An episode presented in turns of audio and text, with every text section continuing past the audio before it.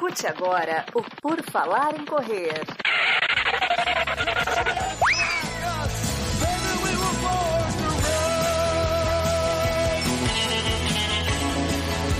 Are you ready to run?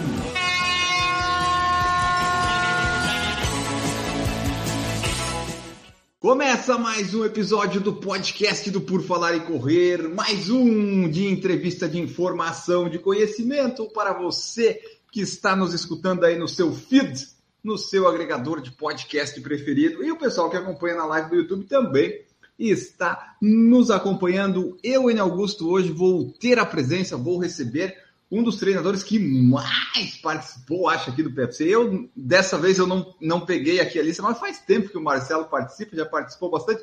E temos aqui, então, Marcelo Camargo, o treinador, participando conosco. Tudo bom, Marcelo? Tudo bom, Enio? Bom dia, boa noite, boa tarde, boa madrugada para quem vai ouvir, né? Esse podcast pode ouvir a qualquer momento, inclusive correndo. Exato, tem muita gente que faz isso. isso aí.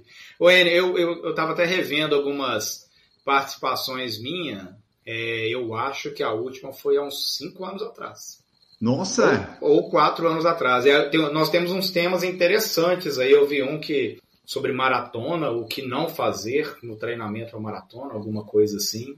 Aí, e, ó. tem, e tem uma muito bacana que vocês me deram a oportunidade de, de contar um pouco da minha história na corrida, por que, que eu estou na corrida e por que, que eu estou na corrida há tanto tempo.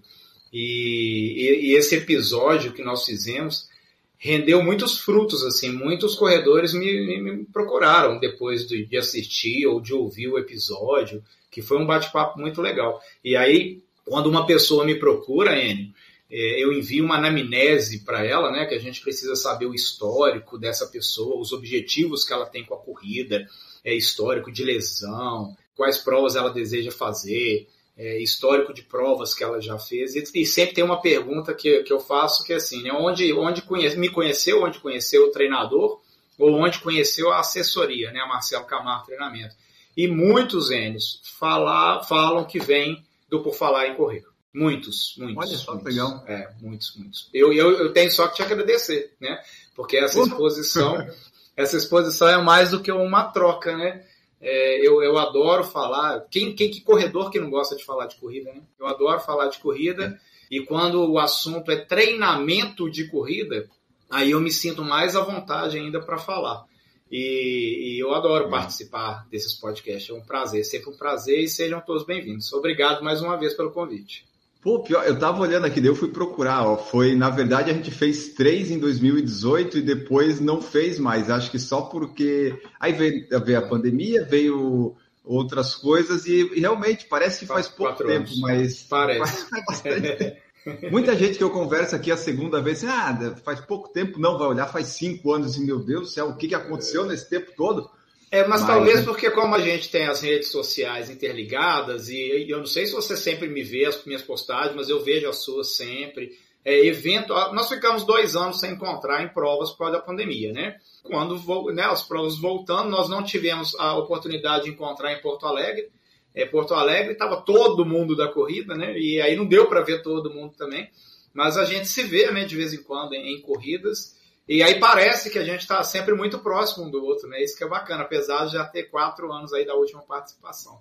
Exato, e para quem quiser conferir, né, eu espero que eu não esteja errado que tenha que sejam só esses, mas teve o primeiro 229 que a gente fala da vida sempre da pessoa, né? A primeira vez que ela veio aqui, ela tem que falar da vida dela.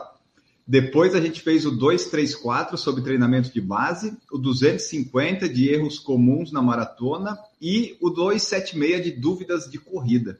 Bacana. Ó, Legal demais. E hoje vai ser mais um desse, hoje vai ser mais um desse aí, mas antes de começar dúvidas que o pessoal do YouTube vai colocar aqui, as minhas, é, eu quero entender do Marcelo Camargo Corredora, é, você ficou quanto tempo? 30 anos sem fazer uma maratona, foi isso? Opa! É verdade, é verdade.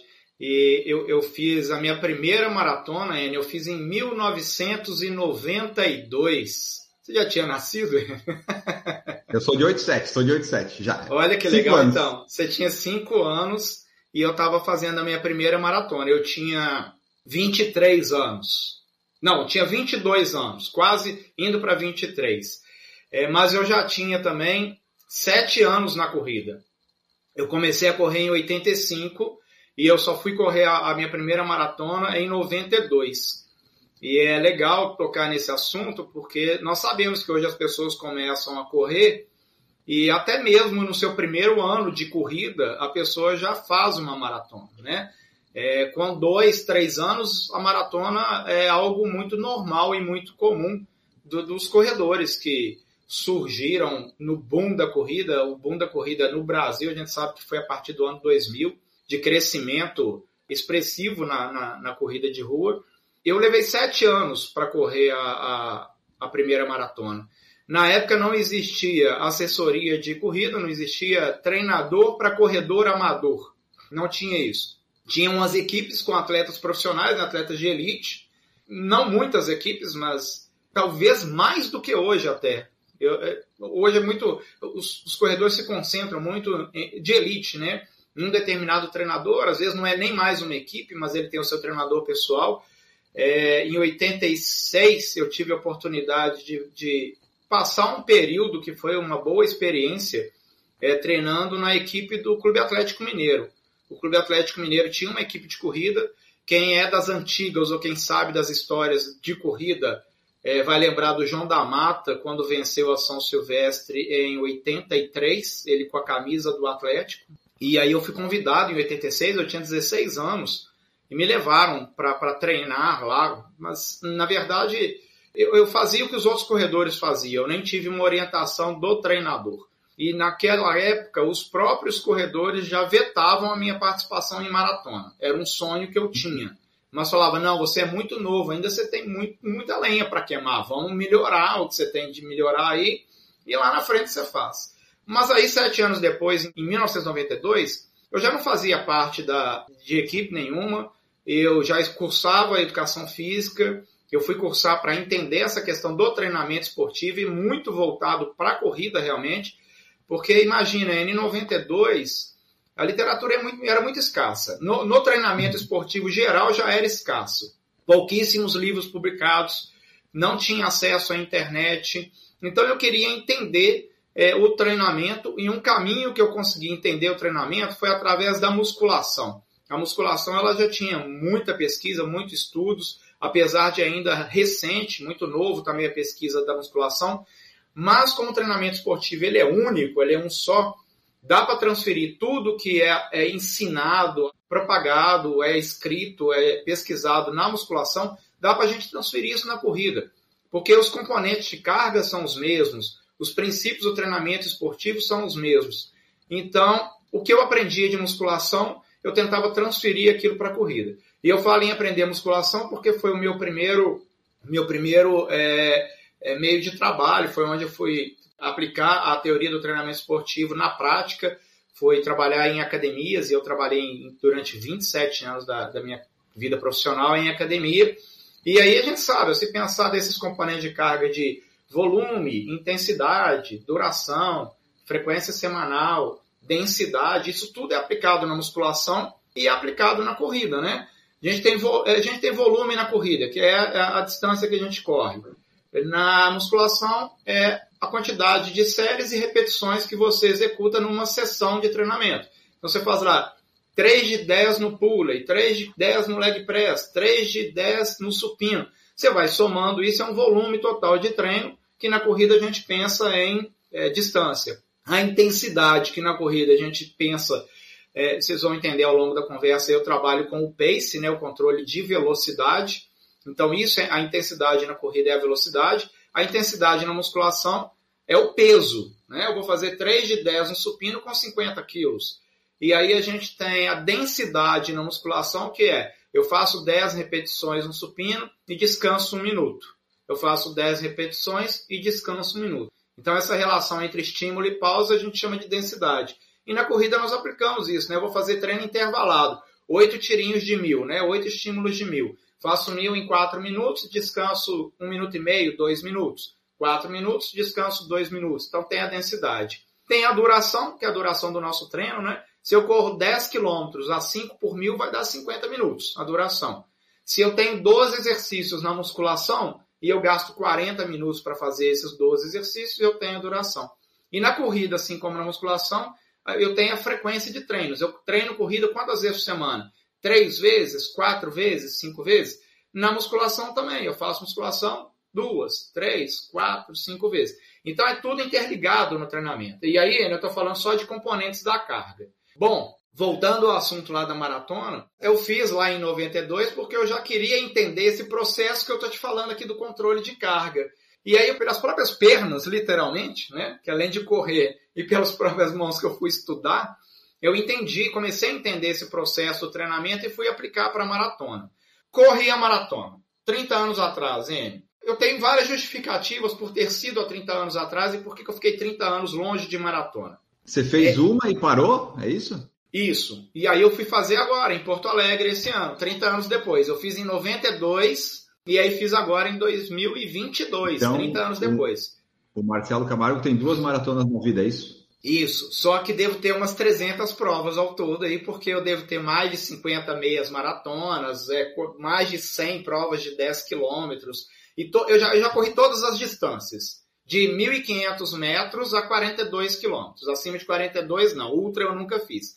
Mas pensar 1.500, é, 5 quilômetros, né, que são as provas oficiais, 10 quilômetros, 15 quilômetros, 21 quilômetros, é, provas até um pouco mais de 25 quilômetros, provas, eu vou igual a volta da Pampulha, que tem 18 quilômetros, 18 quilômetros e meio, e aí tem distâncias diferentes, né, quando antigamente tinha as provas rústicas em bairros, aí tinha corrida de 12 quilômetros, de 8 quilômetros, 10 milhas, né, 16 quilômetros, todas as provas. Esse período que eu fiquei de 30 anos sem correr maratona, é, eu entendi como um processo que foi assim. Primeiro porque quando eu corri a maratona em Belo Horizonte em 1992, eram pouquíssimas maratonas que tinha pelo Brasil. Tinha Rio de Janeiro, tinha Blumenau, tinha Porto Alegre, não tinha a Maratona de São Paulo. A Maratona de São Paulo é de 95, a primeira Maratona de São Paulo, e eu fiz em 92. Viajar para fora do Brasil para fazer maratona era para poucos. Primeiro que é o seguinte, é era muito caro,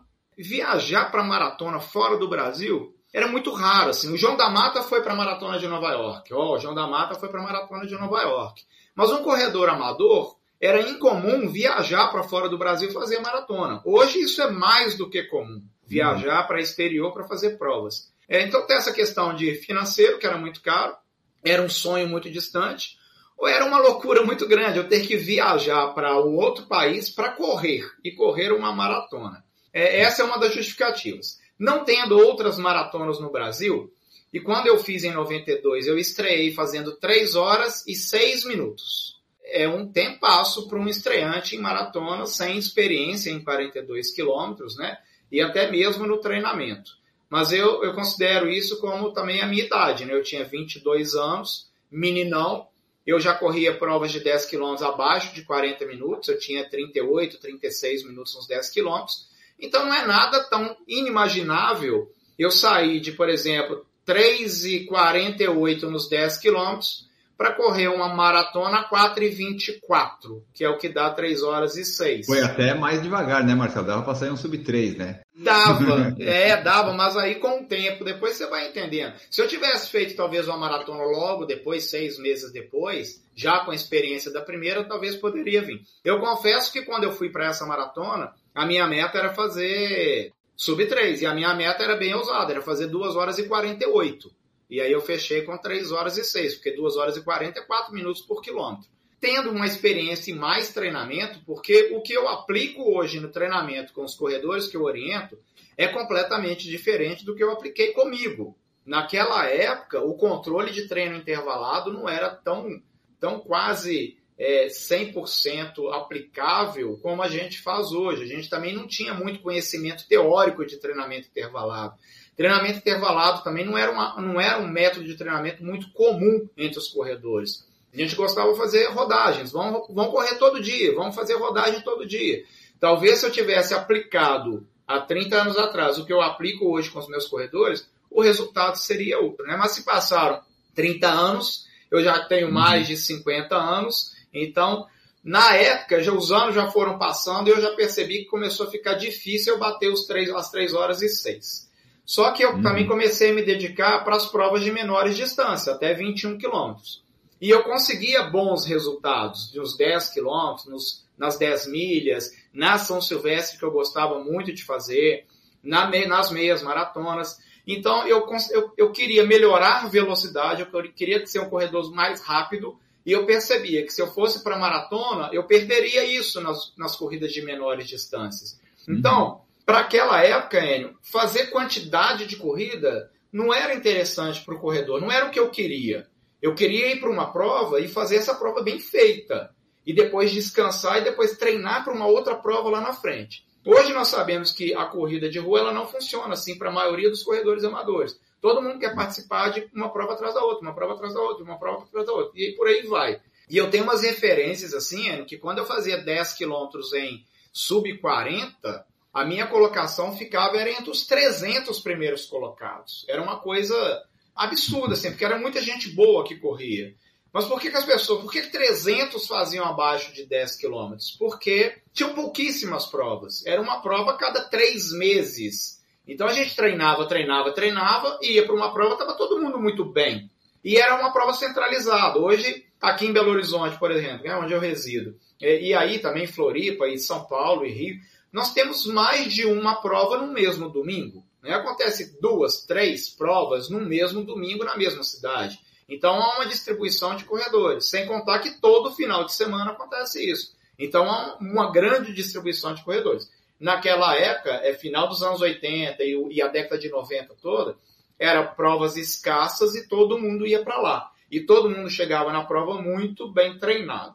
Então eu quis melhorar os meus tempos em distâncias menores e sem contar que também eu já estava no meio da faculdade, eu já estava terminando faculdade, eu já estava trabalhando, quando eu não estava na faculdade, eu estava trabalhando em, nos horários, eu ia para casa só para dormir, então consumia muito o meu dia. A gente sabe que treinar maratona exige volume de treinamento e eu não tinha essa disponibilidade. Eu passava horas fechado em sala de aula ou em sala de academia. Eu não tinha essa disponibilidade toda. Eu não tinha um turno do meu dia para poder dedicar ao treinamento. E aí, é engraçado que depois que eu terminei a maratona, agora em junho, em Porto Alegre, eu brinquei com os meus corredores e falei assim: agora eu entendi por que, que eu demorei 30 anos para fazer uma maratona, porque isso é loucura, é loucura. Mas, ó, eu te digo que foi muito legal e eu pretendo fazer outras. Eu pretendo agora continuar nas maratonas, mesmo porque eu não estou mais aquele corredor rápido de 30 anos atrás. E na maratona a gente sabe que não precisa ser tão rápido assim, né? E na minha faixa etária, se eu, se eu correr bem, legal, consegue um bom resultado. E aí eu, eu, eu já, já quero, assim, eu falei com a minha turma que eu já tô com saudade de entrar no ciclo novamente para a maratona. E olha que só passou um mês, né? Só que a gente não começa um outro ciclo agora. Então nós vamos começar um outro ciclo mais para frente. Então é por isso. Por isso que foram 30 anos. E, quanto, e como é que foi o resultado em Porto Alegre? Você tinha hum. algum objetivo? Tempo você fez o que queria ou era só completar? Não, eu tinha, eu pensei que eu fosse fazer em torno de quatro horas, mas aí durante a maratona eu, eu abri mão dessas quatro horas e, e fui só para completar e cheguei super feliz. É, eu fiz quase quatro horas e meia, tá, mas foi super feliz, foi tranquilo. Eu passei pelos 21 sorridente, brincando tal, foi legal. Claro que lá na frente eu senti muito, é, já estava muito pesado para mim. É, eu treinei para maratona, eu fiz os meus longos todos, eu vou, vou desmentir aqui, porque eu não fiz todos os meus longos. E aí isso é um processo, é, isso é um processo interessante, inclusive para quem quer treinar para maratona.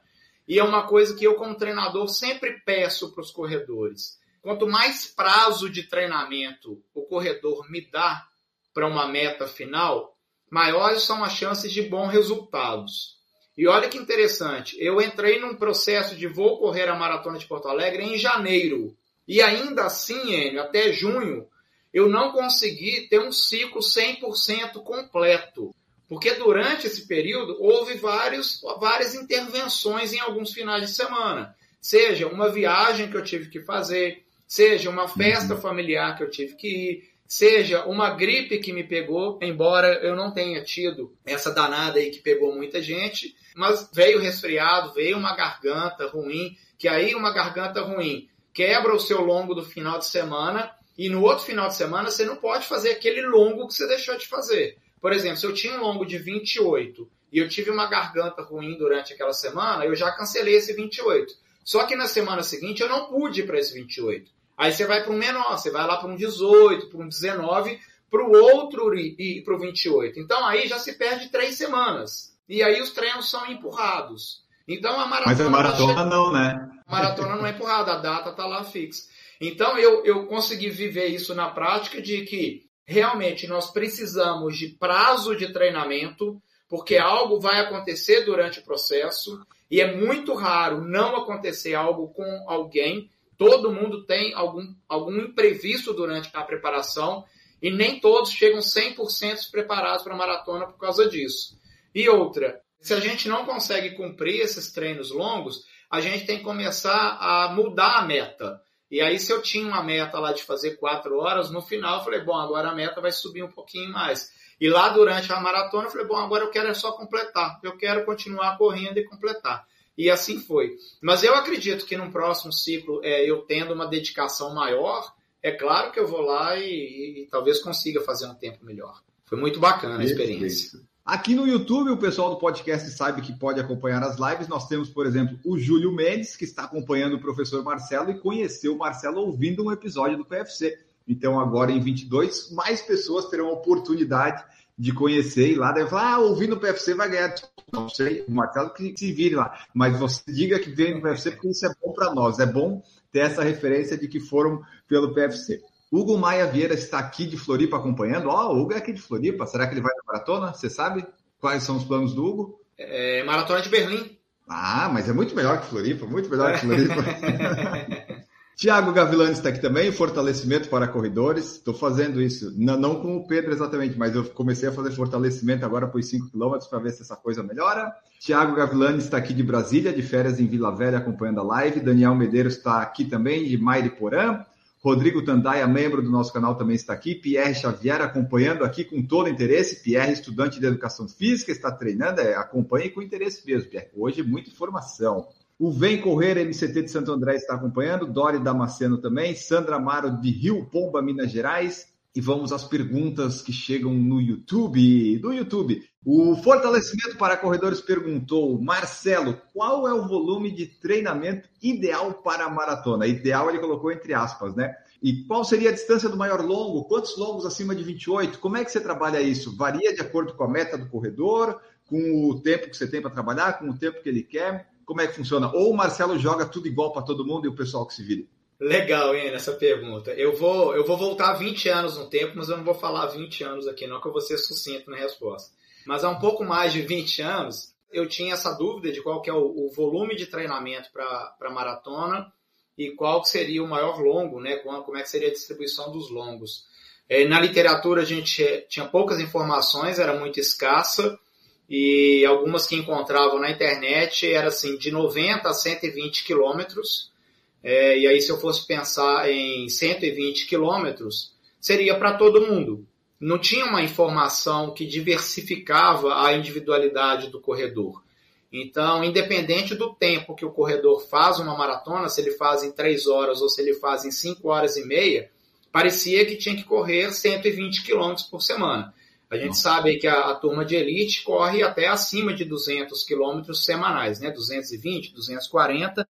E a gente sabe também que melhorou muito a qualidade de treinamento dos corredores de elite e alguns não estão chegando mais a 200 quilômetros, né? Está ali nos 160 quilômetros, alguma coisa assim. Bom, aí, aí eu tinha essa dúvida de 120 quilômetros para todo mundo, independente do tempo que a pessoa vai fazer na maratona, mas 120 quilômetros para todo mundo, independente de quantas vezes na semana aquela pessoa tem disponibilidade para correr maratona. E aí, ao longo desses 20 anos, mais de 20, quase 25 anos, o que eu consegui fazer foi, é, além de, de de ter essas informações da literatura foi cruzar o treinamento dos corredores que eu orientava desde aquela época com os resultados que eles tinham nas provas. E eu comecei a perceber que existe uma relação entre volume de treinamento e resultado na maratona ou resultado em outras provas também, em 21, em 10 quilômetros, em 10 milhas. E aí existe uma, uma relação que é a seguinte: quanto maior o volume de treinamento, menor é o resultado na prova, se o tempo dele na prova. Tanto é que a elite, lá os quenianos ou os melhores brasileiros, tem um volume muito alto e tem 2 horas e 6, 2 horas e 4 na maratona. E aí, se eu tinha um aluno que não tinha muita disponibilidade para treinar, treinava ali três vezes por semana, ia para maratona e fazia em quatro horas e meia, cinco horas, eu percebi que o volume de treinamento dele era muito menor. Ele chegava a 50 quilômetros, 60 quilômetros na semana. Então, sucintamente, existe uma relação entre volume de treino e o resultado na maratona. Quando um aluno me procura, e eu já sei as condições físicas deles atuais, por exemplo, se o Enio me falar que ele corre 10 km a 5 minutos por quilômetro, dá para fazer uma relação se ele treinar para maratona, em qual tempo ele poderia fazer uma maratona. Vou dar um chute aqui, tá? Vamos supor que eu tenho seis meses para treinar o Enio, saindo de 10 km para fazer uma maratona. E aí a gente pode jogar o pace dele um pouco mais alto, pode jogar lá para 5,18, 5,30, 5,36, por aí, para ele fazer uma maratona. E qual volume de treino vai ser uma pessoa que corre uma maratona entre 3 horas e 30 a 3 horas e 40? E aí, geralmente, Enio, não passa de 70 quilômetros para esse uhum. tempo. Então, assim, pode ser que uma pessoa faça 60 quilômetros semanais, outra pessoa pode fazer 70 quilômetros semanais, outra pessoa pode fazer 80 quilômetros semanais. Só que aí vem uma segunda dúvida. Olha que interessante. Na literatura a gente encontrava que era 120 quilômetros por semana. Aí eu pensei, poxa, 120 quilômetros por semana é muita coisa, 120 quilômetros por semana. Então, se eu te falar também que são 70 quilômetros por semana ou 80 quilômetros por semana, para um corredor amador que não vive da corrida e que tem uma outra profissão, o cara fazer 70 quilômetros por semana é muito chão. Só que aí, analisando esse processo de 70 km por semana, eu entendi que não são 70 km por semana, são 70 km na semana. E em qual semana? No treinamento esportivo, Enio, quando a gente faz uma periodização, já falamos isso outras vezes, eu sei que você fala isso também, já conversou com os treinadores e corredores. A gente tem período de base, período específico, período competitivo e período de transição. E nós sabemos que na base o volume de treinamento ele é aumentado gradativamente semana a semana. Geralmente o período de base tem o dobro de semanas do período específico. Exemplo, dependendo do prazo de treinamento que o corredor me dá, se eu tenho 12 semanas de período de base, eu posso ter pelo menos, tem que ser pelo menos o dobro do período específico. Então talvez eu seria 12 semanas de base e talvez eu teria ali uns 4 ou 5 semanas de período específico. E aí já se foram 16, 17 semanas para entrar no período competitivo e fazer a competição ali na 18ª, 19ª, 20 semana de treinamento, o que já daria mais ou menos 5 meses de preparação. Então, analisando essa relação de periodização do treinamento com 70 quilômetros na semana, a gente vai encontrar que os 70 quilômetros seria na última semana de base, que é onde a gente vai aumentando gradativamente, semana a semana, o volume. E aí, quando a gente. Vamos pensar que a gente está num pico aqui, Enio, da última semana da base. E aí eu vim crescendo daqui, ó. Fui crescendo, crescendo, crescendo, cheguei na última semana da base. A cada semana eu posso aumentar de 10 a 15% o meu volume. Então, se eu tenho que chegar a 70 quilômetros na última semana da base, eu posso voltar 10% a cada semana. Então, eu tenho que 70 quilômetros, 63 quilômetros, 57 quilômetros, 52 quilômetros, 47 quilômetros. Entender um processo é interessante, que a gente pode começar de trás para frente. Qual é o volume que eu quero atingir e em quantas semanas eu vou atingir esse volume. E aí eu sei com qual volume na primeira semana o meu corredor vai começar a treinar. Talvez vou chutar aqui 33 quilômetros. Ok, 33 quilômetros é fácil. Vou adaptando, passei para 36, passei para 40, passei para 44 e aí eu vou chegando. E lá no período específico eu vou fazer a mesma coisa. Eu vou diminuir também, semana a semana, para ele chegar na competição recuperado, descansado, inteiro e bem preparado. Então, duas associações para fechar, N. O volume de treinamento depende do tempo que o corredor pretende fazer a maratona e o maior volume vai ser na última semana do período de base. E esse longo, qual seria a distância desse maior treino longo? Isso varia de acordo com a pessoa, com o objetivo, porque tem pessoas que às vezes gostam de fazer um 32, 35, mais pelo psicológico do que pelo físico. Que pelo físico, talvez você não precise muito. Talvez se você fizer um 28 em ritmo de prova, alguma coisa assim, talvez seja melhor, não sei. Mas tem gente que gosta de passar dos 30 para dar uma reforçada no psicológico, né? Oh, essa, essa pergunta tem uma resposta que eu não falei ainda, Anne, que é o tal do depende, né? Porque para todas as perguntas Boa. da educação física e do treinamento esportivo, a resposta é depende, sempre. A gente não vai ter uma resposta precisa. Então, pensando nesse depende de qual que é o volume do longo, que eu aplico com os meus corredores é o seguinte. Primeiro ponto de partida é vivência e experiência na modalidade corrida e na maratona. Tem ou não tem? Quando ele não tem, gerar um gasto muito elevado com um volume muito alto, pode ser que você prejudique o desempenho dele na maratona. Então, eu não vou colocar um iniciante para fazer 35 ou 36 quilômetros como o maior longo dele. Eu sei que talvez ele vai precisar disso para o lado mental, para ele se sentir seguro, mas ao mesmo tempo eu posso atrapalhar o lado físico dele, porque ele ainda é um corredor inexperiente e ele nunca fez um volume tão alto. Quando a gente nunca faz um volume tão alto e o corpo não está adaptado a esse volume alto, o desgaste é sempre maior do que um atleta já treinado com muitos anos de experiência, com muitos anos de, de ciclos de maratona. Então, depende é, passar de 30 quilômetros, eu sempre vou pedir para passar. Talvez chegar a 32 quilômetros para os mais novatos estreantes em maratonas. E para os mais experientes a 34 ou a 36. Quando eu tenho um prazo muito longo de treinamento, eu consigo chegar a 34, 36 com mais facilidade. Porque uma coisa que eu não faço, tá? De maneira alguma, é ficar correndo contra o tempo para dar tempo de fazer a maratona. Então, a pessoa me procura fazer faltando dois meses para uma maratona e ela corre 10 quilômetros. Ela vai ter que ter uma evolução muito rápida. Ela vai ter que fazer 14, 16, 18, 20, 22, 24, 26, 28, 30, 32. Ufa! Isso é gera um desgaste muito grande para um iniciante que saiu lá dos 10 quilômetros. Então, para esse, eu jamais vou dar o meu aval para fazer uma maratona em dois meses saindo dos 10 quilômetros. Mas se ele fala assim, não, eu quero fazer a maratona o ano que vem. Falo, opa, a gente tem dois processos agora. Vamos evoluir para meia maratona e depois da meia maratona a gente vai para maratona. E aí eu ganho tempo, eu ganho prazo, e ao invés de eu ficar correndo contra o tempo para fazer a maratona, eu, eu gosto de alternar o que eu chamo de longão e longuinho. Aí numa semana eu vou fazer, por exemplo, 20 quilômetros. Na semana seguinte eu faço 12. Na outra eu faço 22. Na outra eu faço 14. Eu vou fazendo uma escadinha, numa escala. E ele vai se sentindo confortável e não tendo desgaste semana a semana. Porque ele com esse desgaste semana a semana, eu corro o risco dele perder desempenho ou dele machucar, lesionar, alguma coisa assim. Então, quando eu tenho prazo, eu gosto de fazer longão, longuinho, longão, longuinho, longão, longuinho e vou evoluindo. E quanto que ele vai chegar depende da experiência e vivência do corredor. Nesses treinos longos, o Rodrigo Tandaia colocou aqui uma pergunta que eu ia fazer também. O ritmo que você define para o corredor fazer, ele varia também dependendo do longão, longuinho? Ou bota progressivo ou bota ritmo de prova? Tem algum momento que você fala para o corredor fazer uma maior parte em ritmo de prova? Como é que funciona? Boa. Para entender é, o que eu faço nos longos com os meus corredores, é, eu, eu, preciso deixar claro também como é que é, são os outros métodos de treinamento. Porque a gente sempre a gente sabe de uma coisa muito legal, ele que é assim, ó, o corredor de maratona ele preocupa muito com o treino longo, é como se fosse o mais importante.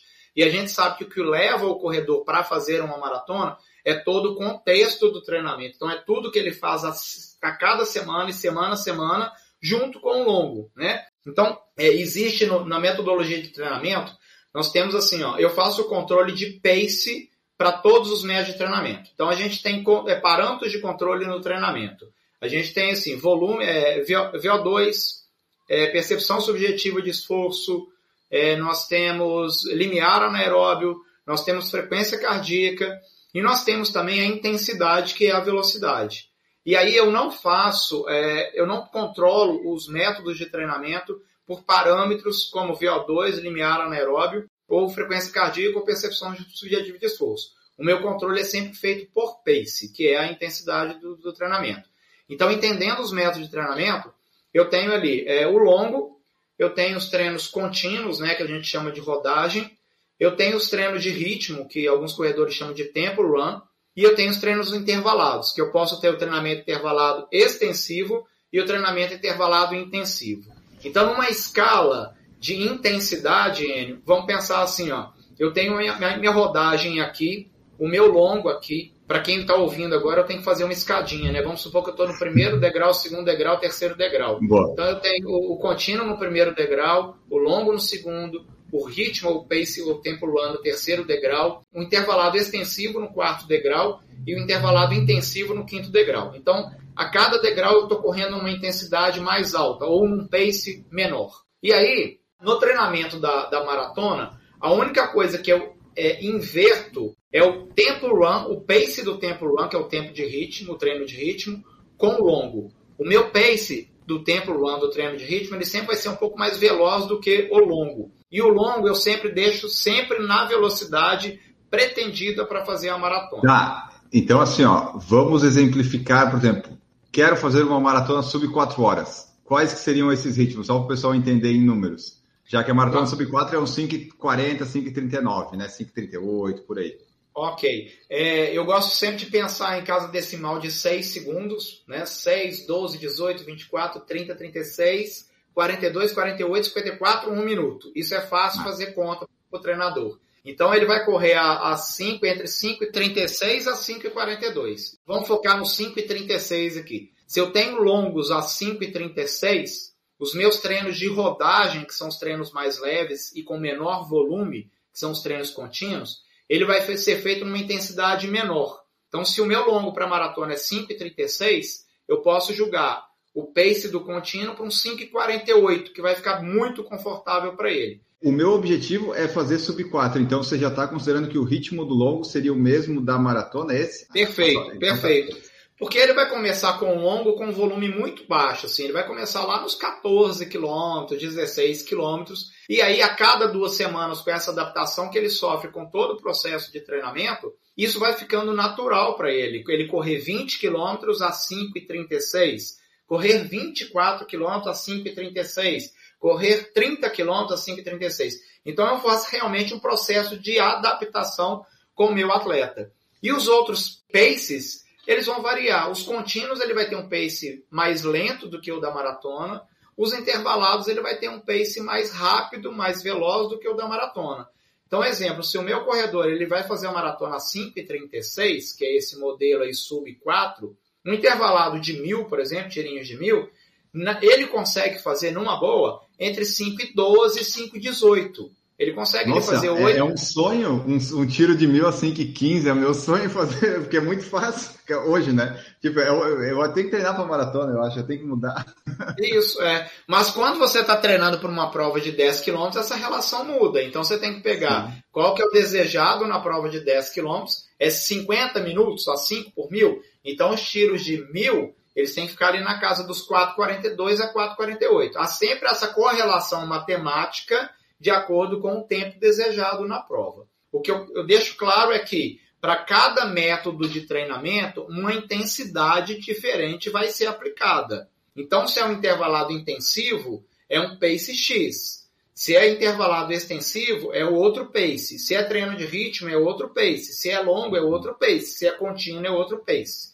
E aí eu vou manipulando a carga de treinamento e usando dessa correlação matemática para gerar adaptações positivas para o meu corredor, para que ele tenha o, o, o, desempenho desejado na prova. O que, que acontece? Tem um princípio do treinamento, eu não falei em princípios aqui, mas tem princípios do treinamento que é muito legal, que é chamado princípio da sobrecarga. O princípio da sobrecarga, o que, ele nos diz? Você aplica uma carga de treinamento e após essa carga de treinamento você tem um período de recuperação. Se esse período de recuperação for curto e você aplicar uma nova carga de treinamento, você não gera adaptações. Você só fica na mesma, ok? Então você tem que esperar um pouco mais para aplicar uma nova carga, porque aí você gera adaptações e passa da primeira carga que foi aplicada. Então, no período, no, no precisa sobrecarga, a gente faz assim, ó, estímulo, recuperação, estímulo, recuperação, estímulo, recuperação, estímulo, e ela vai subindo, e aí a gente vai ficando adaptado. Se eu dou prazo insuficiente de recuperação, eu não gero processo de adaptação. Então, o meu corredor não evolui. Ou, se eu dou um período de recuperação exagerado, ele também não evolui. Ele sempre fica na mesma. Ele fica aqui, ganha, perde, ganha, perde, ganha, perde. Então, o treinador e o corredor, ele tem que entender que existe um momento ótimo de um novo estímulo, para uma nova adaptação, para ele continuar evoluindo. Então, é isso que eu faço com os métodos de treinamento ao longo da semana. Exemplo, se eu faço um treinamento intervalado intensivo hoje, que gera um desgaste energético muito alto, eu vou precisar de pelo menos 48 horas a 72 horas para aplicar novamente esse estímulo de treinamento intervalado. Se eu aplicar treinamento intervalado com 36 horas de intervalo entre eles, eu não gero processo adaptativo positivo e o meu corredor não evolui. Exemplo, é isso nós não vamos encontrar em literatura nenhuma, em livro nenhum. Eu nunca faço treino longo seguido de treino intervalado. Ambos métodos de treinamento, tanto quanto intervalado quanto longo, exigem prazos maiores de recuperação. Então eu uso uma regrinha que é o seguinte: eu tenho uns cursos, né, de treinamento em corrida que é para professores, eu faço isso há mais de 20 anos. Foi interrompido por causa da, da pandemia, os cursos presenciais. E o online não é a mesma coisa do curso presencial, que o curso presencial os alunos assimilam muito mais. E aí eu falo que eu tenho uma regrinha que nós não vamos encontrar em livro nenhum, que é o seguinte: antes de treino longo e depois de treino longo, dia pré e dia pós, eu sempre tenho um day off ou uma rodagem, que é um treino levinho e com menor volume. Um dia antes e um dia depois de treinamento intervalado, eu também tenho ou um day off ou uma rodagem. Então vou, vou construir uma semana aqui para você ver que interessante. Ó. Corredor que treina quatro vezes na semana. Segunda-feira, ele faz. Vamos começar no longo. Ele faz o longo dele no sábado. O domingo tem que ser descanso ou uma rodagem. Se ele descansou, na segunda eu posso fazer um intervalado com ele porque aí já deu 48 horas de prazo de recuperação do longo feito no sábado. Na terça, eu não posso fazer outro longo nem outro intervalado. Eu tenho que fazer um day off ou uma rodagem. Então, eu posso fazer um intervalado na segunda, uma rodagem na terça, e aí ele vai treinar mais dois dias na semana. O sábado eu já sei que é longo. Então, me resta a sexta, a quinta e a quarta. Então, eu posso fazer com ele intervalado na segunda, rodagem na terça, day off na quarta intervalado na quinta, day off na sexta, longo no sábado. Uhum. Então eu tenho que pensar na estruturação dos treinamentos, do médio de treinamento, de acordo com o estímulo que é dado e com o período de recuperação que ele precisa, para que gere adaptações positivas e assim ele consiga melhorar, seja na resistência em correr maiores distâncias, ou seja na velocidade, em baixar os tempos dele em prova. Parece complexo, mas é simples, tá, Enio? Não, mas você explica bem, você explica bem. Eu, o pessoal deve, deve, estar entendendo. Eu espero que seja, porque eu, eu, eu, eu sempre entendo. é bom que fica tudo bem explicadinho, bem fácil. E quando coloca em números, assim, às vezes fica, fica até mais fácil para o pessoal. Acho que vai, eu vou conseguir fazer duas em uma aqui, porque tem assim, ó. O Rodney Vaz colocou: é possível abdicar dos treinos intervalados de velocidade para a preparação da maratona? E o Rodrigo Tandaia colocou: dos intervalados para a maratona, só tiros longos de 800, 1 km, 2 ou faz tiros curtos também? Boa. É, respondendo a primeira, alguns estudos é, que já correlacionaram planejamento de treinamento para maratona com alto volume ou planejamento de treinamento para maratona com intensidade. E aí, o alto volume exigiria mais rodagens, mais longos, até durante a semana fazer dois longos, assim, faz um longo na quarta-feira e um longo no domingo, é, fica só nas rodagens, e o intensidade que vai priorizar alguns treinos intervalados, alguns treinos de ritmo, né, que é o tempo run, é, e aí há uma comparação. E isso é interessante que é um, são artigos publicados que pegam escolas, por exemplo, asiáticas e escolas europeias de atletismo, de treinamento, junto com os africanos também, e ver o que, que eles utilizaram mais e qual que é o resultado na maratona. E aí, por incrível que pareça, não há uma diferença muito grande de resultado. Ou seja, assim, dá para fazer uma maratona fazendo só treinos de rodagem e tirando intervalado? Dá para fazer isso também. E dá para fazer uma maratona utilizando os treinamentos intervalados, junto com os treinos de rodagem, os treinos longos? É possível também. O que acontece é o seguinte, ó, Dois pontos de partida. Se o corredor deseja melhorar o tempo dele em provas, seja maratona ou em outras, nós precisamos melhorar a capacidade física velocidade. E na uhum. corrida, eu só consigo melhorar a capacidade física velocidade se eu aplicar treinos de velocidade. É incoerente com um corredor já treinado e adaptado fazer treinos de resistência, que são os treinos de rodagem ou os treinos longos, e melhorar a velocidade. Isso não existe. Para um corredor iniciante, até acontece, porque ele está começando, qualquer coisa que ele fizer, ele vai melhorar tanto a resistência quanto a velocidade. Mas uma pessoa já treinada exige treinar velocidade. Principalmente porque nós estamos falando de tipo de fibra muscular que eu estou estimulando eu estou estimulando fibra de contração rápida ou fibra de contração lenta. Se eu fizer só rodagens, eu vou ficar só nas fibras de contração lenta prioritariamente. Se eu fizer treinos intervalados de intensidade, eu vou utilizar prioritariamente as fibras de contração rápida. E aí eu vou conseguir melhorar minha capacidade física velocidade. E aí melhora meu desempenho nas provas, seja 10, 21 ou maratona. É, e um outro ponto, pensando em fisiologia, fisiologia do exercício. Nós temos, nas condições é, fisiológicas do organismo de adaptação do treinamento, o que nós chamamos de limiar de lactato ou limiar anaeróbio, que é a capacidade de tolerar a produção de lactato no organismo e a capacidade de remover esse mesmo lactato que é produzido no organismo. Como a gente sabe, quanto maior a produção de lactato, cai o rendimento. Só que a gente consegue empurrar esse patamar do limiar para cima, treinando métodos de treinamento intervalado, que são os métodos de velocidade. Então, por que, que um corredor ele consegue correr uma maratona rápido? Porque a tolerância de lactato dele é mais alta do que um corredor que corre uma maratona mais lenta. E eu só consigo melhorar a minha tolerância ao lactato se eu treinar acima do limiar anaeróbio. Se eu corro acima do meu limiar anaeróbio, eu vou correr ele só por curtas durações e curtas distâncias. Ninguém consegue correr acima do limiar anaeróbio por mais de uma hora. Alguns corredores correm até bem menos de uma hora. Alguns, muitos treinados, podem até correr um pouquinho mais de uma hora. O Enio consegue correr no máximo durante uma hora 12 quilômetros. Se eu pedir para o Enio fazer assim, Enio, corre 14 quilômetros em uma hora. O Enio não consegue correr. Porque 14 quilômetros por hora, eu estou chutando, tá, Enio? Não sei da sua, da sua vida particular. Eu estou calculando, eu tô calculando aqui quanto que foi na, na meia de Porto Alegre. Acho que deu. Acho que deu 13, talvez.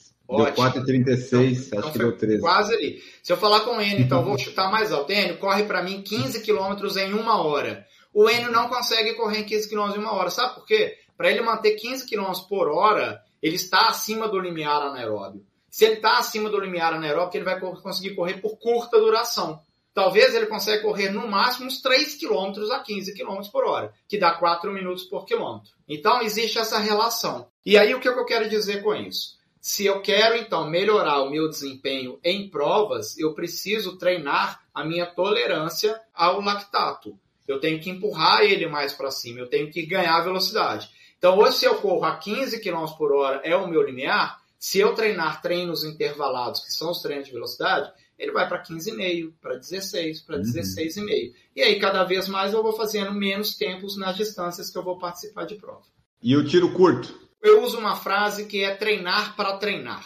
Se o meu corredor ele só faz tiros de 800 e de 1000, ele já está muito adaptado a 800 e 1000. E para eu melhorar o meu tempo em prova, eu tenho que melhorar o meu tempo nos tiros de 1000 e nos tiros de 800. Só que como já estou acostumado a fazer 8 de 1000, 9 de 1000, 7 de 1000, como é que eu faço para melhorar o tempo dele nos 1000? Exemplo, meu corredor ele faz tiro de 1000 a 4 minutos por quilômetro. 8 de 1000 a 4 minutos. Cada tirinho que ele faz é de 1000 metros. Só que ele não consegue melhorar ele não consegue baixar, por exemplo, para 3,54, não consegue baixar para 3,48. E aí eu uso uma frase que é treinar para treinar. O que, que eu faço? Vamos fazer treinos intervalados com menores distâncias, seja ali 300, 400, 500 metros, que eu vou correr numa intensidade mais alta, ou seja, mais acima do limiar anaeróbio, para eu melhorar a minha velocidade e com isso os meus tiros de mil, que eram de 4 minutos, eles começam a cair para 3,54. Então, no treinamento da maratona, eu uso sim intervalados intensivos de menor distância. Exemplo, 300, 400, 500, 600. Para poder melhorar os meus tiros de 800, 1000, 1200, 1500. Então, a frase que eu uso é treinar para treinar. Por que, eu treino 400 metros? Para melhorar os meus 800. Por que, que eu uhum. treino meus 500 metros? Para poder melhorar meus 800, meus 1000. Então, um treino complementa o outro, um ajuda o outro e no final das contas o resultado vem na maratona ou em outra prova. O Thiago Pereira perguntou para 10 quilômetros, o ritmo pretendido é baseado em algum pace dos treinos? Tem alguma coisa que você faz, tipo ah, um tiro de mil ou dois mil, alguma coisa assim para se basear? Por exemplo, quero fazer abaixo de 40. O que, que eu tenho que fazer? Vamos pensar então o seguinte, deixa eu te pegar como exemplo então, Enio, porque eu, eu tenho é, vários perfis de corredores. Se for um corredor zero, não corro, quero começar a correr. Eu tenho que pensar de uma forma diferente. Certo. Eu tenho que pedir pelo menos para ele correr, talvez, 12 minutos, que é um teste de Cooper. E a partir, a partir desses 12 minutos, ver qual foi a distância que ele percorreu em 12 minutos. E ali eu tenho um pace médio. E aí esse corredor pode me falar assim, Marcelo, eu não consigo correr nenhum minuto. Como que você quer que eu corra 12 minutos? E aí eu vou falar com ele assim, então não tem problema. Então você pode correr, andar, correr, andar, correr, andar, uhum. até fechar 12 minutos. E aí eu vou ter uma distância e eu vou ter uma velocidade média. Mas eu, eu gosto de assim, vamos pensar que aqui só tem corredor. Então vamos pensar que eu já estou treinando uma pessoa que corre. Vou começar a treinar uma pessoa que corre e vou basear os paces de treinos para 10 km no que ela consegue fazer hoje. E aí hoje eu pergunto para o Enio assim, qual é o seu tempo hoje em 10 km, Enio? 46, o último que eu fiz, né? O que saiu na prova, assim. Na meia de Porto Alegre deu 46 e 40, mas é uns 46. Se for só de 10, okay. é para ser menos. Hoje é para ser, mas bota 46. Então eu tenho uma referência do Enio que ele corre 10 km em 46. Pensando sempre numericamente em pace, eu sei que ele corre então a 4,36 por quilômetro. Então, 4,36 por quilômetro, treinando o Enio para 10 quilômetros, para ele melhorar esse tempo, eu tenho as escalas né, dos métodos de treinamento: contínuo, longo, ritmo, intervalado extensivo, intervalado intensivo. Eu vou encaixar o treino de ritmo dele no pace que ele corre hoje, 4,36. Então eu sei que o Enio vai conseguir correr os treinos de ritmo que tem distâncias maiores a 1.500 metros. Por exemplo, estímulos de 2 km ou de 3 km. Eu peço para o Enio fazer quatro tirinhos de 2 km. Ele vai fazer a 4,36. Se ele consegue correr 10 km a 4,36, se eu parcelar isso quatro ou cinco vezes, ele vai conseguir fazer. Talvez ele não consiga fazer num treino, porque isso ele conseguiu fazer na prova.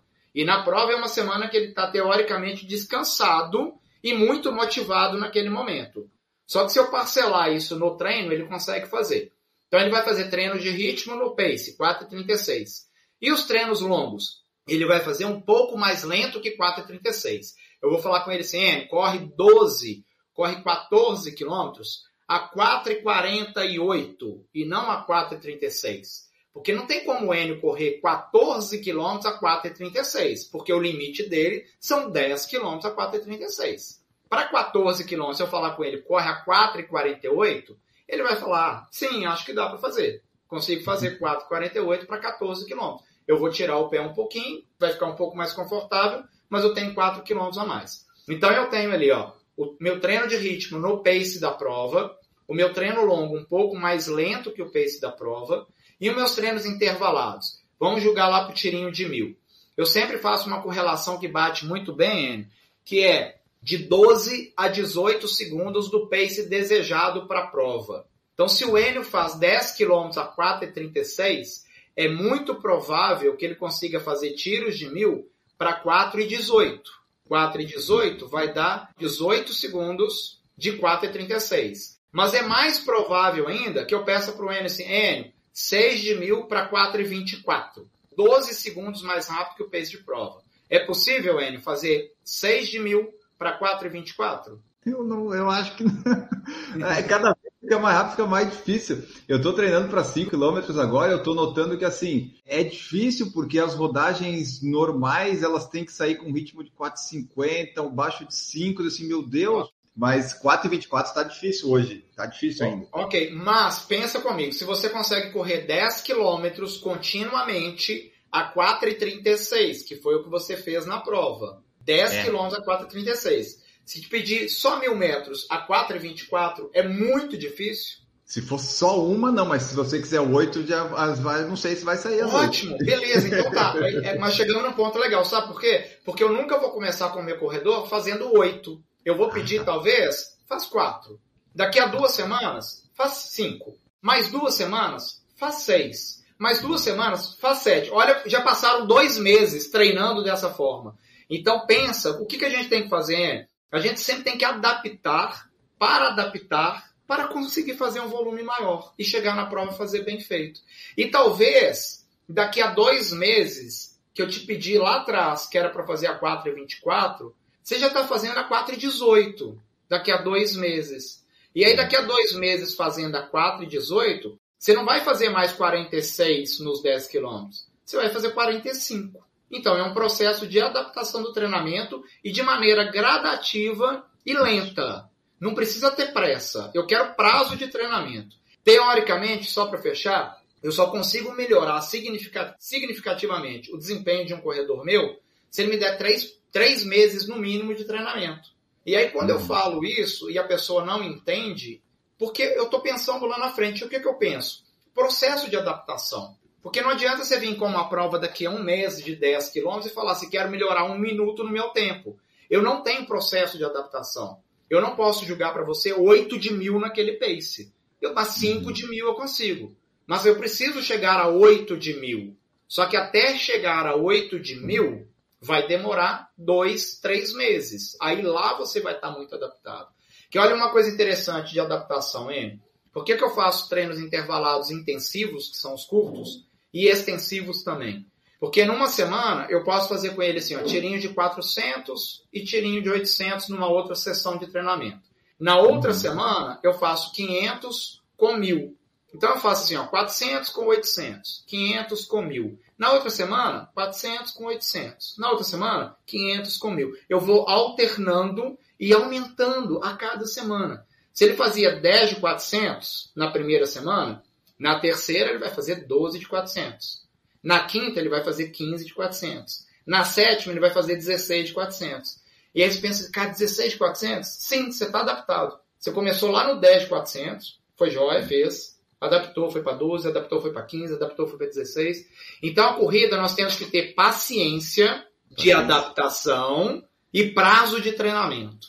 Não me venham com prazo curto de treinamento que não funciona. Chegar e falar assim, ó, eu tenho um TAF, teste de aptidão física, de um concurso da Polícia Federal na semana que vem. Impossível de treinar, não dá para fazer nada. Não dá fazer nada. É, não, não dá. Duas perguntas que nós temos aqui que vai ser muito fácil da gente responder, porque essa, essas daqui são, são muito tranquilas. Ó. O Emir Santiago, MCT de Recife, e o Pedro Nogueira colocaram assim: ó, o Emir, qual o tênis ideal para uma maratona? E o Pedro Nogueira gostaria de saber qual tênis utilizar na maratona. Aí, assim, minha opinião, na maratona é o tênis que você usou no seu longão mais importante.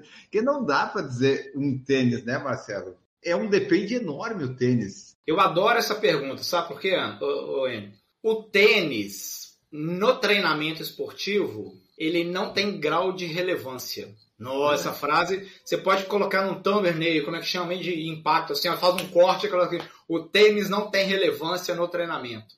E é a pergunta mais difícil que eu recebo, porque eu não consigo responder essa pergunta. Qual tênis usar?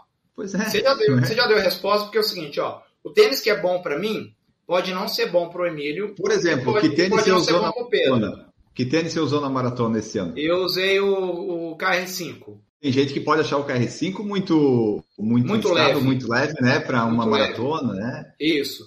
Então o que eu falo assim, ó, o tênis que é bom para mim pode não ser bom para o Enio, pode não ser bom para o Emílio, pode não ser bom para o Pedro. Eu, se eu usar uma Adidas, por exemplo, não é bom para mim. Vamos falar de marcas aqui. O Adidas ele é estreito para o meu pé. Então eu me sinto desconfortável com ele.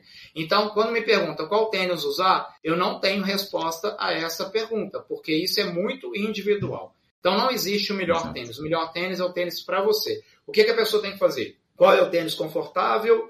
Qual é o modelo que ele gosta, que é confortável para ele? Qual o modelo que ele gosta no design, que agrada a vista dele, qual é o modelo que agrada no dinheiro, quanto que ele Exato. pode pagar. Tem gente que gosta de drop mais alto, tem gente que gosta de drop mais baixo. Então é colocar o tênis no pé e sair para correr. O Enio, você sabe que eu não pergunto aos meus corredores, porque o meu treinamento ele é todo online, né? Eu trabalho dessa forma desde 2013. Já vai fazer 10 anos. Uhum. Então, assim, antes de ter pandemia, de todo mundo começar a trabalhar online, eu já estava lá em 2013 fazendo isso que eu faço hoje. É, e eu não pergunto nunca ao meu corredor que tênis que ele usa para correr. Eu nunca pergunto isso. Eu espero, assim, se ele está me entregando os treinos dentro do tempo previsto, lá dos paces previstos, a distância prevista, ele está correndo com tênis que está sendo legal para ele. Então eu não pergunto. Eu não, não sei se ele corre com esses Nike aí de placa, né, de carbono. Não sei, não sei, não sei. Porque isso no treinamento é é irrelevante. O que eu preciso é de controle de carga de treinamento, volume, intensidade, duração, densidade e frequência. Então o tênis para mim é irrelevante. Só para não ficar uma coisa assim, ah, o Marcelo não dá importância para tênis. Eu dou sim, corra com tênis confortável, que te dá um resultado nos treinos. Assim, você correr com tênis desconfortável não vai ser legal para você. Então corra com tênis confortável, apenas isso. Gibson Ribeiro, ou Gibson Ribeiro, fazer longos com menos de 30 km para maratona, aumentando a intensidade dos outros treinos, pode gerar bons resultados para atletas amadores iniciantes em maratona? Tem duas questões aí, de adaptação física, fisiológica, que fazer longos de 30 quilômetros, talvez no dia da maratona você se sinta surpreendido por nunca ter feito aquela distância, fisicamente falando, porque não tem só o desgaste muscular, a gente tem que pensar em, em desidratação, nesse aumento do limiar anaeróbio do lactato, do acúmulo de lactato. Então, quanto mais adaptado você tiver aos longos, menor será os imprevistos que pode acontecer com você numa maratona. Então, mesmo aumentando a intensidade dos outros treinos, eu acho que não compensaria o não fazer longos para maratona. Porque também, se não a intensidade aumentada nos treinos de distâncias menores, vai ficar uma coisa incompatível com o que você deseja fazer na maratona. No treinamento, a gente tem sempre que criar uma correlação matemática naquilo que você espera fazer na prova. Como eu nunca utilizei isso que ele está falando, é uma metodologia dessa forma, eu vou trabalhar aqui só com suposições. Não sei o que, que pode acontecer. Talvez ele poderia me dar uma resposta assim, aí ah, eu fiz assim e tudo bem, eu fui para a maratona e consegui o resultado que eu esperava como eu adapto o meu atleta de uma maneira gradativa, com correlação matemática de paces e fazendo longos maiores também para criar uma preparação mental melhor para ele, eu consigo bons resultados assim. N, olha que interessante. Eu tive na maratona de Porto Alegre quase 50 corredores fazendo, fazendo a prova lá. Apenas três concluíram a prova fora do tempo previsto. E um aí... deles foi o Marcelo, né, Camargo? Um deles foi o Marcelo, é, que aí eu mudei o pace na hora. É, eu, não, eu não contei um detalhe aqui, mas é, uma semana antes da maratona, eu senti um estiramento no posterior da coxa esquerda, um detalhe bobo em casa, que eu estava carregando meu filho no colo dormindo e fui colocar ele na cama. E aí eu Nossa. senti uma fisgada na hora. Aquilo ficou me incomodando e eu achei que não fosse me atrapalhar, mas lá no quilômetro 35 eu percebi que se eu fizesse um pouco mais de força, eu teria uma cãibra. E aí eu preferi segurar. Então, olha que interessante. Esses três, sempre há uma, uma relação e uma resposta de algum fator que interferiu negativamente para aquilo. O outro corredor, e aí eu quero saber por que, que eles não concluíram o tempo dentro do previsto, já que todos concluíram o tempo dentro do previsto. E o tempo dentro do previsto é uma coisa assim muito muito fechadinha. É, é exemplo o cara fazer a maratona em 3 horas e 18 a 3 horas e 22, 2 horas e 42 a 2 horas e 45. É uma coisa muito fechadinha. E aí, conversando com um outro corredor, o que, que ele fez? Ele quis fazer um pace mais rápido do que estava previsto para ele. E aí, lá no final, ele sentiu isso, e aí a maratona cobra, né? Aí ele pagou um preço por isso. E a outra pessoa teve problemas pessoais que atrapalharam mentalmente justamente uhum. na semana da maratona. E aí foi me relatado isso, Marcelo, eu tive uma semana muito ruim, então me, me abalou é, mentalmente, psicologicamente, então eu achei que não fosse atrapalhar, mas acaba, acaba atrapalhando na maratona. Né? Agora, todos os outros cumpriram dentro do previsto e dentro de uma metodologia que eu aplico. Então foi lá, a pessoa queria fazer 3 horas e 40, foi lá e fez 3 horas e 42. A pessoa queria fazer 2 horas e 40, foi lá e fez 2 horas e 44. Tal. É sempre assim. Então tá, então o, o, Gibson aqui pode falar, porque de repente se a pessoa já fez umas maratonas e quer arriscar desse jeito, né? Mas aí se é uma pessoa mais nova, já não fazer 30, às vezes o psicológico dela vai ficar meio afetado. Então, Gibson, fale para nós aí se você tiver aí, ou depois mande para nós para a gente saber. Gabriel Fernandes, boa noite. Não sei se foi perguntado. Entretanto, qual a pausa para intervalados de 1.000, 1.500? Vai ser depende, eu tenho certeza. Mas tem um, um intervalo ali que não dá para passar. Tipo, não pode ser nem muito curto, nem muito longo. Deve ter uma margenzinha que tem que ficar, né? Tem sim. É, antecipando uma, uma propaganda aqui, um merchan aqui, é, é, o meu site é marcelocamargotreinamento.com.br. Lá tem uma sessão de, de tem um blog, tem umas sessões de textos que eu escrevo sobre treinamento. E tem um texto que chama A Densidade na Corrida. Porque densidade é um componente de carga, que é a relação entre estímulo e pausa. Então, qual que é a pausa para treinos intervalados de mil? Há uma relação fisiológica, Ian. Embora eu tenha falado aqui que eu não uso a frequência cardíaca como controle do treinamento, no controle da densidade, há muitas referências para essa pausa. O que, que a gente falou? Você, você, você deu um, você exemplificou de forma muito clara que há um tempo ótimo de descanso para um novo estímulo, que ele não pode ser ultrapassado e ele também não pode ser muito curto. Tem uma relação da frequência cardíaca que é assim, ó. Nós temos uma frequência cardíaca de repouso, que é essa aqui que eu estou agora. Talvez o N está com a frequência cardíaca de repouso menor do que a minha, porque eu estou falando muito. Então eu estou com a frequência cardíaca um pouco aumentada, mesmo estando sentado aqui. E o N está com a frequência cardíaca literalmente de repouso que para pessoas normais varia de 60 a 90 batimentos. Isso é uma frequência cardíaca de repouso. E tem pessoas que têm menos, porque são atletas. E aí, a sugestão na literatura que a recuperação nos treinos intervalados, ela tem que ser entre repetições, tá? Ela tem que ser pelo menos 60 batimentos acima da frequência cardíaca de repouso. Então, se o Enio em repouso, vou arredondar aqui para 40, ok? É o repouso dele.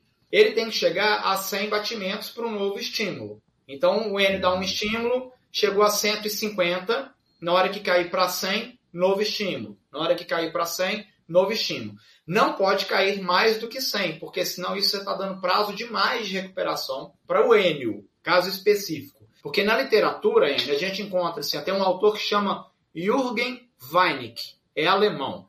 Ele tem vários livros de treinamento esportivo. Ele cita pausa vantajosa para o treino intervalado. Essa pausa vantajosa, ele fala que o momento ideal de novo estímulo no treino intervalado é quando a frequência cardíaca estiver de 120 a 140 batimentos. E aí, nas minhas loucuras, eu penso assim, mas é 120 ou 140? Porque é uma diferença nisso aí. E aí nunca encontrei isso assim, é 120 ou 140? Qual que é? 140 posso fazer outro ou tenho que esperar chegar a 120? E aí eu encontrei depois um outro autor brasileiro chamado Sérgio Bastos Moreira. Ele cita essa relação de batimento acima do repouso para o novo estímulo. A maioria das pessoas tem frequência cardíaca ali de 60 a um pouco mais para cima. E aí, se eu pensar que a minha é 60, se eu jogar 60 batimentos acima, vai ser 120. Então eu dou um estímulo. Na hora que ela chegar a 120, outro estímulo. Para uma pessoa que tem 70 de repouso, 60 a mais são 130. Então, quando chegar a 130, novo estímulo. Aí sim começa a individualizar essa questão da pausa vantajosa entre 120 a 140. Mas se pessoas... a pessoa consegue medir a frequência, como é que ela faz? Porque né, não é todo mundo é, vai conseguir medir. Não, Aí vai ter que entrar por sensação de esforço realmente, percepção de esforço. E também há um controle também da frequência cardíaca, da frequência respiratória. Quando você termina o estímulo, você está lá e vai passando. Então vai chegar um momento que você vai estar. Tá, e aí, talvez é o momento de fazer o novo estímulo. Se chegar no momento onde minha respiração está assim, ó, não, aí passou do ponto certo. Mas eu só queria criar uma relação aqui, então, de qual que é o ponto certo. Mas existe também uma, uma outra relação, que é criar uma densidade de duração de estímulo e duração de pausa. Por exemplo, eu faço mil metros a quatro minutos e eu posso descansar dois minutos. Ou trotando, ou andando, ou parado. Cada caso é um caso. Depende de como que a pessoa consegue recuperar. Se ela recupera mais ou menos. Se a pessoa faz um estímulo e não consegue recuperar, que não passa essa frequência respiratória dela acelerada, ela tem que parar, para, descansa, espera a frequência respiratória baixar para um novo estímulo. Então, eu posso fazer, discorro 4 minutos, descanso 2 minutos. E aí eu crio uma relação que a gente fala na densidade de 2 para 1. Corre 4, descansa 2. 2 para 1. Ou se eu faço estímulos de 400 metros a 1 minuto e 30. Corro 1 minuto e 30, recupero 1 minuto e 30. A densidade, nesse caso, é 1 para 1.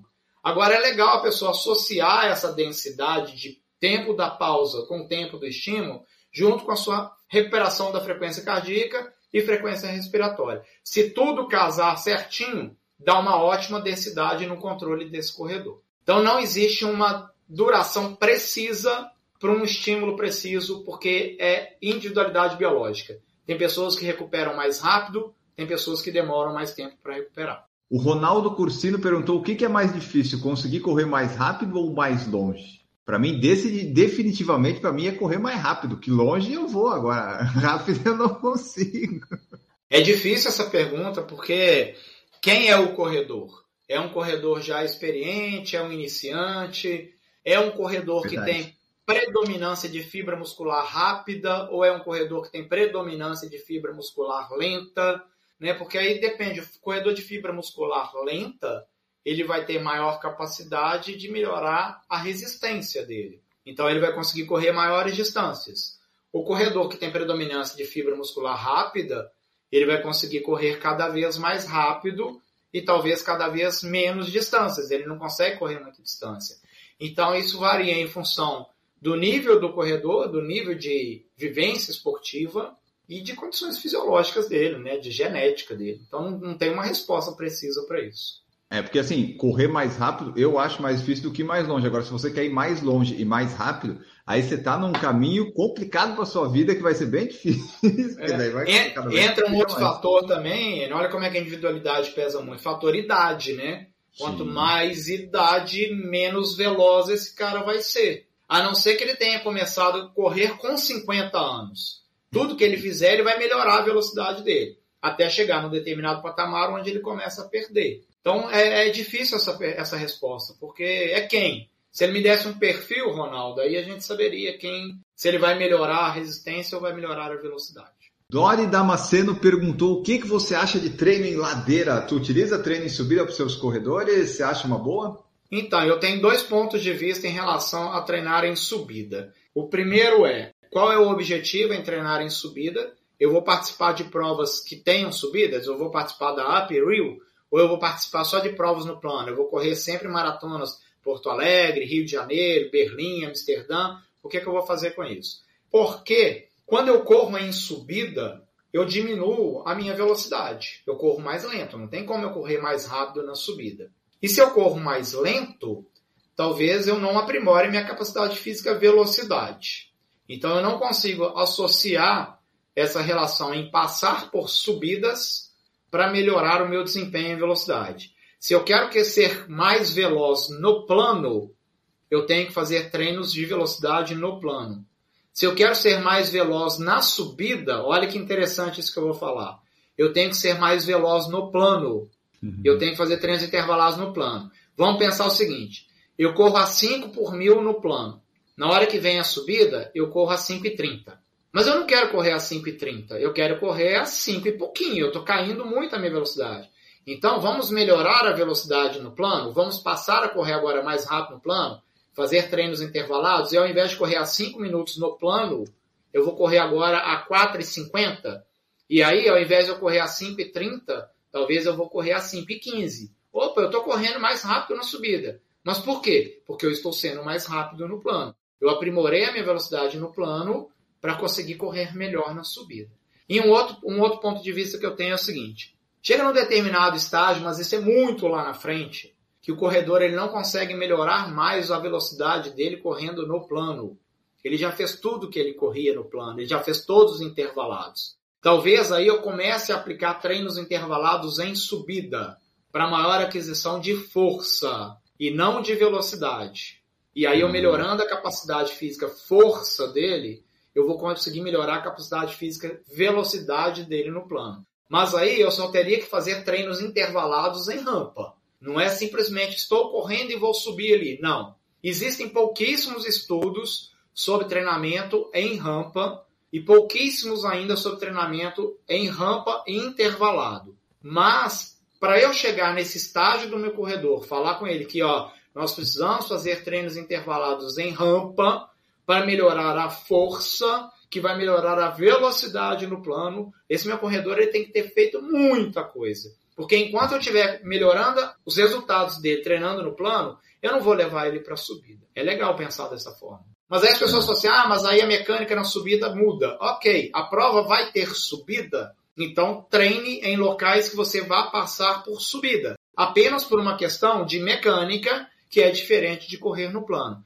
Mas dizer que eu vou melhorar, eu vou correr mais rápido na subida, treinando na subida, eu já isso, acho isso meio antagônico. Eu tenho que melhorar na subida treinando rápido no plano. Se eu estou mais rápido aqui, eu vou estar mais rápido na subida. Pedro Henrique Oliveira, tenho feito um minuto na velocidade 8,5 na esteira e um minuto no 9,5, corro 6 km. Faz efeito? Digo para ganho de resistência e perda de gordura. Estou voltando de cirurgia no LCA, voltei para academia tem dois meses. Então, eu preciso ter uma referência de pace médio para uma determinada distância. Como ele está fazendo, voltando agora, talvez o que eu falei aí um pouquinho tempo atrás, fazer um teste de Cooper, que é correr 12 minutos e marcar hum. a distância percorrida, eu vou ter uma referência de pace médio dele ou de velocidade média Mas dele. não precisa ser necessariamente 12 minutos na força máxima, é 12 minutos para completar, para ver o quanto que ele aguenta, porque está voltando de lesão, é por aí? Isso, é por aí. Se eu pedir para ele fazer um teste máximo de 12 minutos, talvez ele nem consiga correr 12 minutos, ou talvez ele até machuque nesse período, né? Então ele vai correr 12 minutos ali para a gente iniciar um processo de adaptação do treinamento dele. Descoberto esse pace médio ou quilômetro por hora média em 12 minutos, eu já vou entender que ele vai, o que, que ele vai conseguir correr continuamente e de forma intervalada na esteira, para dizer que se ele vai conseguir ter processo de adaptação positiva, lembra sempre disso. Você tem que dar um estímulo que gera um estresse de forma positiva a ponto de melhorar a sua performance semana a semana. Se for um estímulo muito bobinho, talvez não melhore. Então, talvez 8,5, 9,5 seja insuficiente para melhorar a capacidade. Ou talvez também pode ser um estímulo muito forte. Então, eu preciso primeiro de um parâmetro. Quanto que eu consigo correr? O N me deu um parâmetro dele que é corro 10 km a 4,36 por quilômetro. Então, a partir disso, eu consigo matematicamente elaborar uhum. estratégia de paces para cada método de treinamento. Como ele está voltando, Enio, só para finalizar, eu acredito que eu falei aqui, ó, qualquer coisa que ele fizer, desde que não esteja muito intenso e que ele dê conta de fazer, durante um bom período, ele vai melhorar. Vai chegar num período que ele vai estagnar. E aí a gente vai precisar usar outros recursos de carga de treinamento para que ele continue progredindo e melhorando. O Pedro falou aqui que corre 6 km em 40 minutos atualmente, nesse vai e vem de 8,5 e 9,5. Isso dá 6,40. Dá 6,39, é, 6,39 por quilômetro, o que vai dar 9 km por hora. Então, olha lá, Pedro, se você corre a 9 km por hora durante 6 km, intercalar estímulos de 9,5, talvez está um pouquinho fácil. Apenas um minuto está um pouquinho fácil. Talvez consiga fazer um estímulo um pouquinho mais intenso. Talvez no 10 ou 10,5, porque é só um minutinho. Mas aí eu tenho que jogar isso no papel, fazer correlações de distância, de duração e de pace para poder falar assim, ah, faça isso ou faça aquilo. É, e tem também a questão da, da lesão, né? Que às vezes a pessoa tá meio com medo, ah, daí, sim. não, não sei, sim. não sei. Não pode, não pode fazer de novo, Pedro. Isso aí, só, só uma cirurgia no ligamento ali já tá bom demais. E acho que era isso, né, pessoal? Acho que tá muito bom o nosso episódio, nossa live de hoje. Esperamos que vocês tenham gostado. Pelos feedbacks do YouTube, parece que o pessoal gostou. O Rodney Vaz falou: Enio não demore quatro anos para chamar o Marcelo novamente e ele mais vezes. Tudo muito bem explicado. A gente vai chamar, fazer mais aqui, com mais frequência eu vou chamar. É porque, é como eu falei num, num PFC da live passada, que teve no PFC Debate, os convidados, entrevistas vão surgindo organicamente claro. eu acabo deixando passar oportunidades que. Eu sei que o Marcelo, se eu chamar toda terça, ele vai participar aqui, né? Mas também a gente não pode cansar o pessoal, né? Depende, né? Tem que dar esse, esse gostinho. Depende do cachê, né? Ah, é verdade, verdade. Mas aqui, para a turma que está falando disso, assim, ó, procura lá os outros episódios, né, da minha participação. Se jogar Marcelo Camargo Corrida no YouTube, aí vai achar muita coisa bacana ali. Tem muitos verdade. assuntos aleatórios ali da corrida. Isso. E a, eventualmente o Marcelo vai voltar aqui, mas é bom para vocês ficarem com vontade, né? Tipo, não dá para ficar dando sempre as coisas. Não, a pessoa tem que sentir a necessidade. É tipo a ASICS faz com o Matt Speed Sky ou a Nike faz com o Vaporfly, eles acabam, daí você fica, ah, eu preciso, eu preciso, então vocês fiquem aí, ah, eu quero mais Marcelo Camargo, e em breve, quem sabe, aguardem. Mas esse episódio fica por aqui, obrigado Marcelo por participar aqui, esclarecer várias dúvidas, conversar conosco sobre treinamento corrido, o pessoal gostou bastante, eu também, deixa teu tchau, redes de contato, site que mais você quiser, e muito obrigado.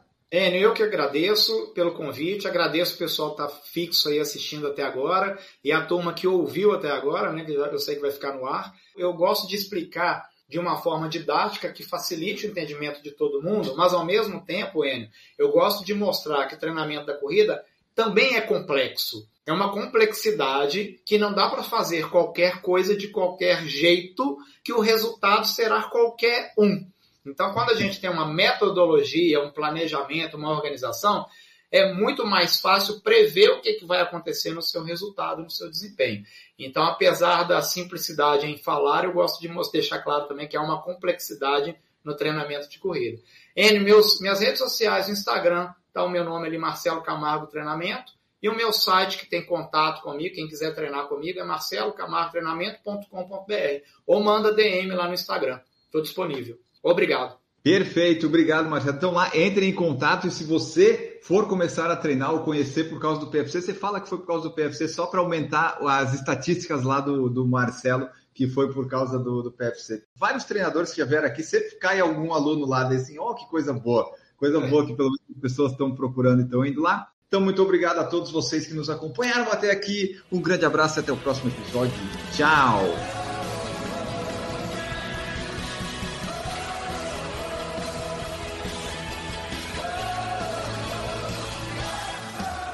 Produção por Falar em Correr, podcast multimídia.